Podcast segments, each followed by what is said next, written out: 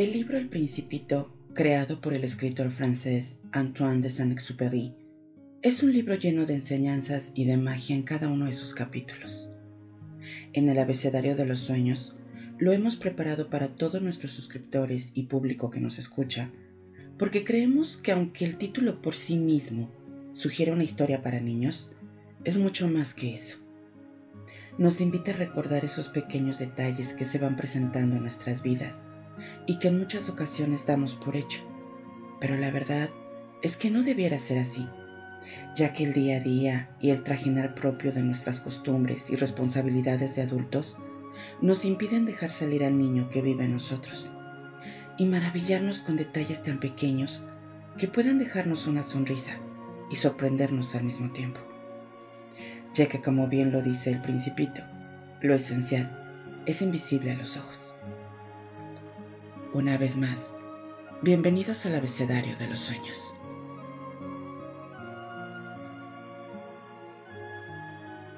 El Principito, escrito por Antoine de Saint-Exupéry.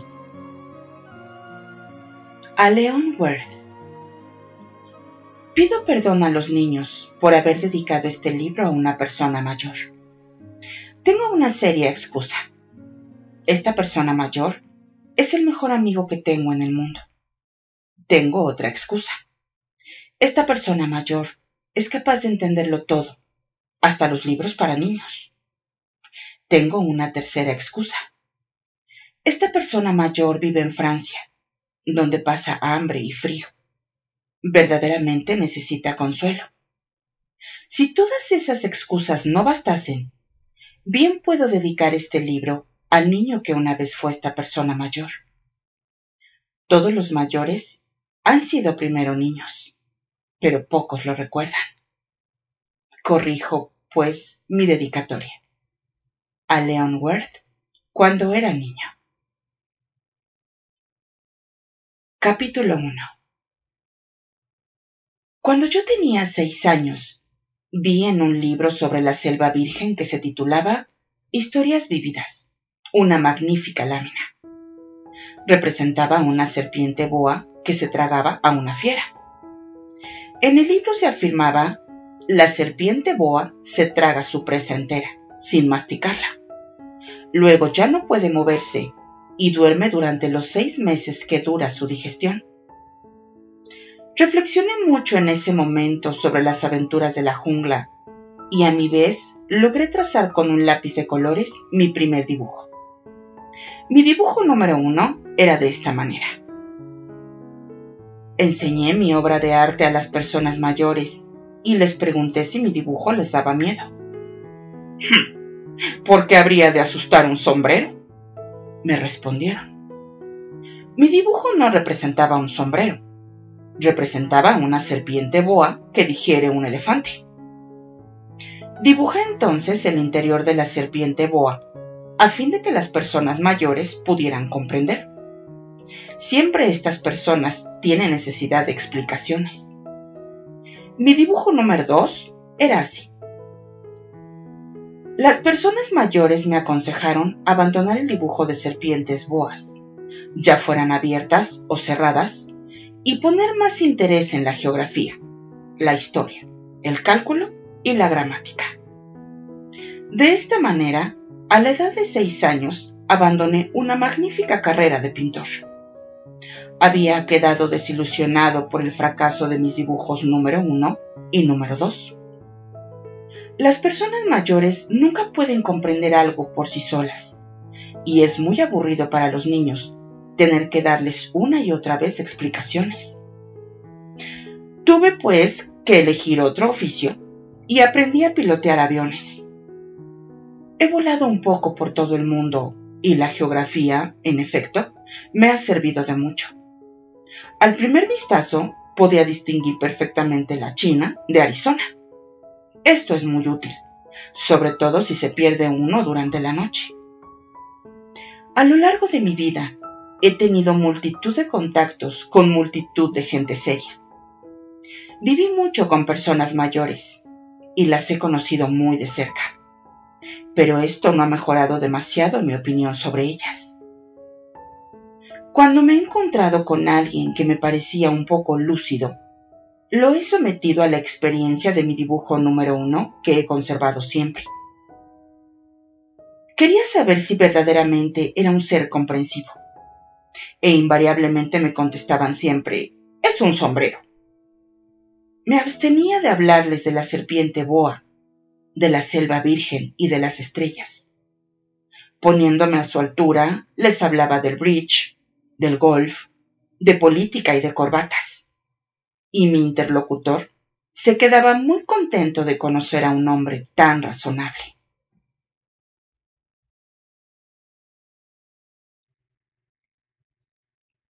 Capítulo 2 Viví así, solo.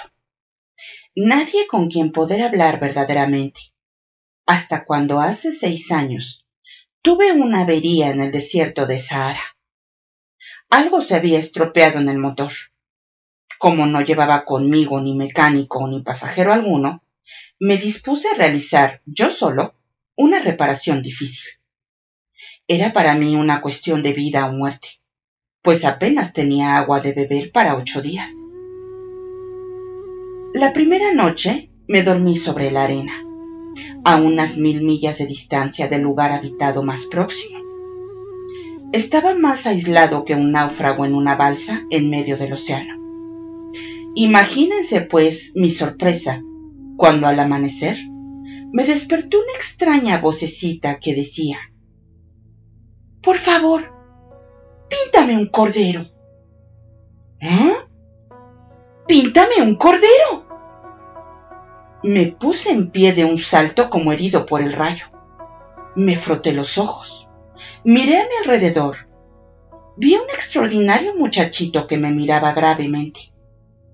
Ahí tienen el mejor retrato que más tarde logré hacer de él, aunque mi dibujo ciertamente es menos encantador que el modelo, pero no es mía la culpa.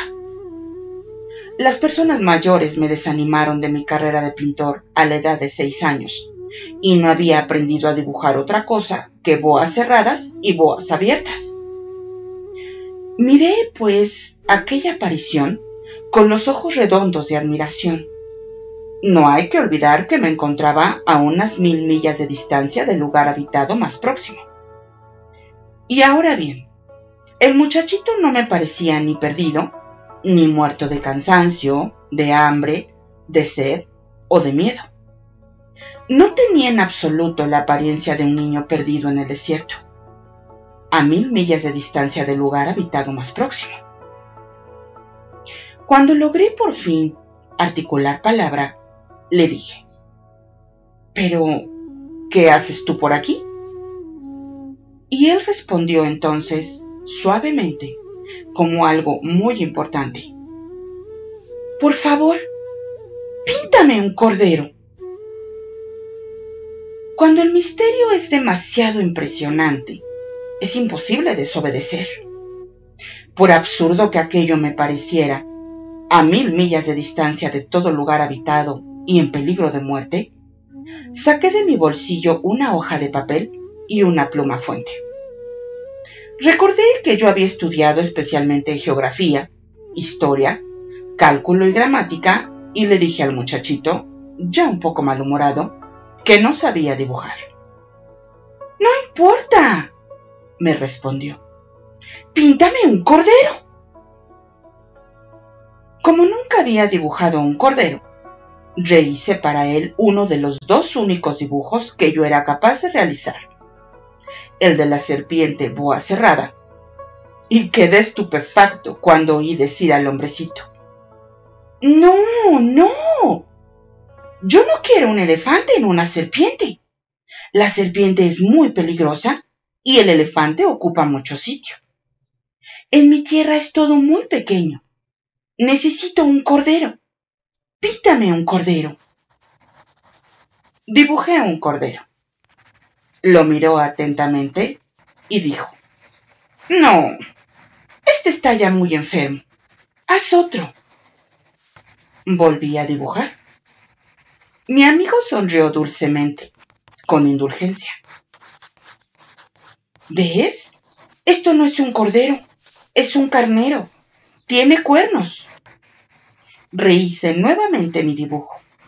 Fue rechazado igual que los anteriores. Mm, este es demasiado viejo. Quiero un cordero que viva mucho tiempo. Falto ya de paciencia y deseoso de comenzar a desmontar el motor, garrapateé rápidamente este dibujo. Se lo enseñé y le agregué. Esta es la caja. El cordero que quieres está dentro. Con gran sorpresa mía, el rostro de mi joven juez se iluminó. Así es como yo lo quería. ¿Crees que sea necesario mucha hierba para este cordero? Mm, ¿Por qué? Porque en mi tierra es todo tan pequeño. Se inclinó hacia el dibujo y exclamó Bueno, no tan pequeño. Está dormido. Y así fue como conocí al principito.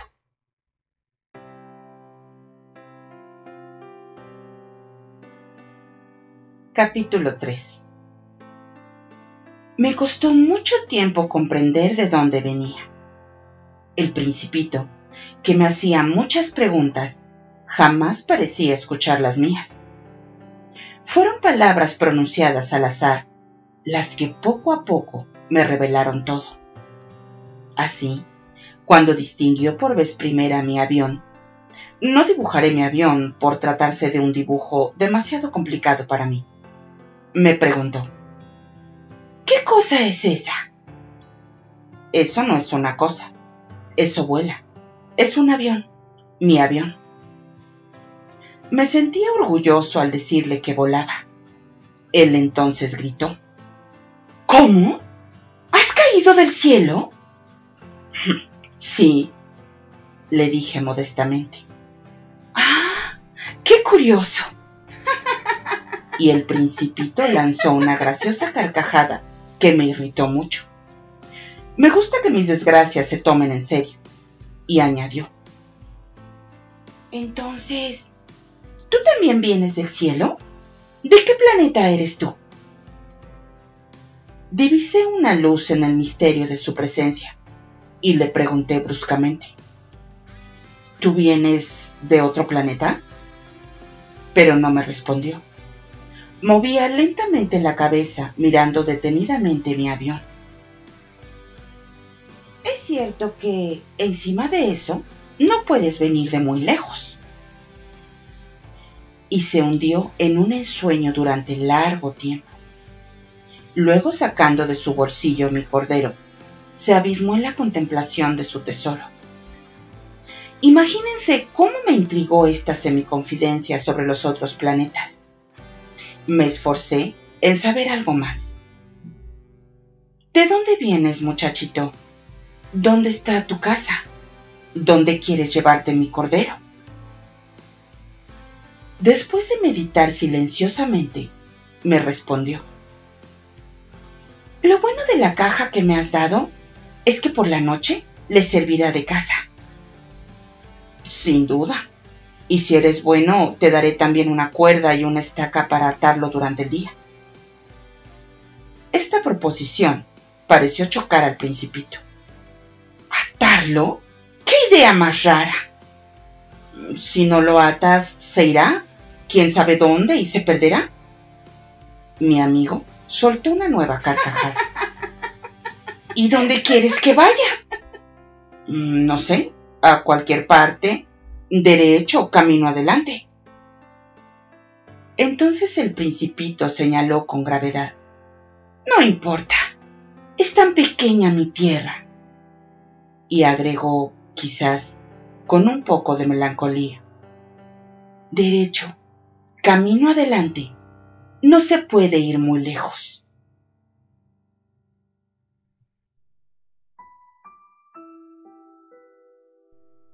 El abecedario de los sueños.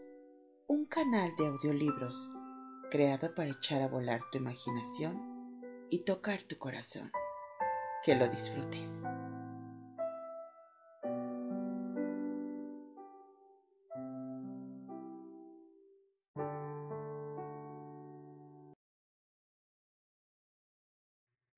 Capítulo 4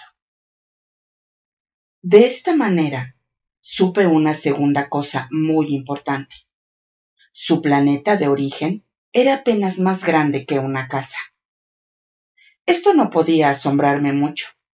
Sabía muy bien que aparte de los grandes planetas como la Tierra, Júpiter, Marte, Venus, a los cuales se les ha dado nombre, existen otros centenares de ellos tan pequeños a veces que es difícil distinguirlos aún con la ayuda del telescopio. Cuando un astrónomo descubre uno de estos planetas, le da por nombre un número. Le llama, por ejemplo, el asteroide 3251. Tengo poderosas razones para creer que el planeta del cual venía el principito era el asteroide B 612. Este asteroide ha sido visto solo una vez con el telescopio en 1909 por un astrónomo turco. Este astrónomo hizo una gran demostración de su descubrimiento en un Congreso Internacional de Astronomía, pero nadie le creyó a causa de su manera de vestir. Las personas mayores son así. Felizmente, para la reputación del asteroide B612, un dictador turco impuso a su pueblo, bajo pena de muerte, el vestido a la europea. Entonces el astrónomo volvió a dar cuenta de su descubrimiento en 1920, y como lucía un traje muy elegante, todo el mundo aceptó su demostración. Si les he contado de todos estos detalles sobre el asteroide B612 y hasta les he confiado su número, es por consideración a las personas mayores. A los mayores les gustan las cifras. Cuando se les habla de un nuevo amigo jamás preguntan sobre lo esencial del mismo. Nunca se les ocurre preguntar, ¿qué tono tiene su voz? ¿Qué juegos prefiere? ¿Le gusta coleccionar mariposas? Pero en cambio preguntan, ¿qué edad tiene? ¿Cuántos hermanos? ¿Cuánto pesa? ¿Cuánto gana su padre? Solamente con estos detalles creen conocerle si les decimos a las personas mayores, he visto una casa preciosa de ladrillo rosa, con geranios en las ventanas y palomas en el tejado, jamás llegarán a imaginarse cómo es esa casa. Es preciso decirles, he visto una casa que vale 100 mil pesos. Entonces exclaman entusiasmados, ¡Ah! ¡Qué preciosa es! De tal manera, si les decimos, la prueba de que el principito ha existido está en que era un muchachito encantador que reía y quería un cordero. Querer un cordero es prueba de que se existe. Las personas mayores se encogerán de hombros y nos dirán que somos unos niños. Pero si les decimos, el planeta de donde venía el principito era el asteroide B612, quedarán convencidas y no se preocuparán de hacer más preguntas. Son así. No hay por qué guardarles rencor. Los niños deben ser muy indulgentes con las personas mayores. Pero nosotros, que sabemos comprender la vida, nos burlamos tranquilamente de los números. A mí me habría gustado más comenzar esta historia a la manera de los cuentos de hadas. Me habría gustado decir, era una vez un principito que habitaba un planeta apenas más grande que él y que tenía necesidad de un amigo. Para aquellos que comprenden la vida, esto hubiera parecido más real. Porque no me gusta que mi libro sea tomado a la ligera. Siento tanta pena al contar estos recuerdos. Hace ya seis años que mi amigo se fue con su cordero. Y si intento describirlo aquí, es solo con el fin de no olvidarlo. Es muy triste olvidar a un amigo. No todos han tenido un amigo. Y yo puedo llegar a ser como las personas mayores, que solo se interesan por las cifras. Para evitar esto, he comprado una caja de lápices de colores. Es muy duro, a mi edad, ponerse a aprender a dibujar, cuando en toda la vida no se ha hecho otra tentativa que la de una boa abierta y una boa cerrada a la edad de seis años. Ciertamente que yo trataré de hacer retratos lo más parecido posibles, pero no estoy muy seguro de lograrlo. Uno saldrá bien y otro no tiene parecido alguno. En las proporciones me equivoco también un poco. Aquí el principito es demasiado grande y allá es demasiado pequeño. Dudo también sobre el color de su traje. Titubeo sobre esto y lo otro, y unas veces sale bien y otras mal. Es posible, en fin, que me equivoque sobre ciertos detalles muy importantes, pero habrá que perdonármelo, ya que mi amigo no me daba nunca muchas explicaciones. Me creía semejante a sí mismo y yo, desgraciadamente, no sé ver un cordero a través de una caja. Es posible que yo sea un poco como las personas mayores. He debido envejecer.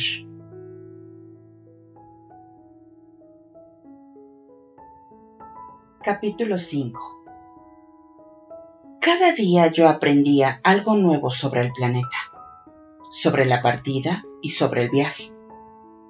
Esto venía suavemente al azar de las reflexiones.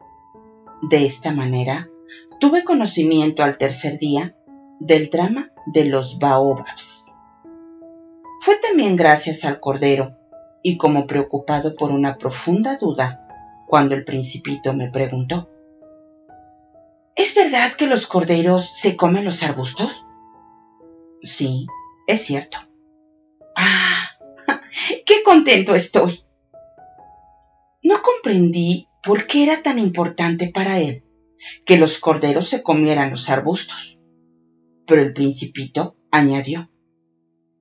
Entonces, ¿se comen también los baobabs? Le hice comprender al principito que los baobabs no son arbustos, sino árboles tan grandes como iglesias, y que incluso si llevase consigo todo un rebaño de elefantes, el rebaño no lograría acabar con un solo baobab. Esta idea del rebaño de elefantes hizo reír al principito. Habría que poner los elefantes unos sobre otros. Y luego añadió juiciosamente. Los baobabs, antes de crecer, son muy pequeñitos.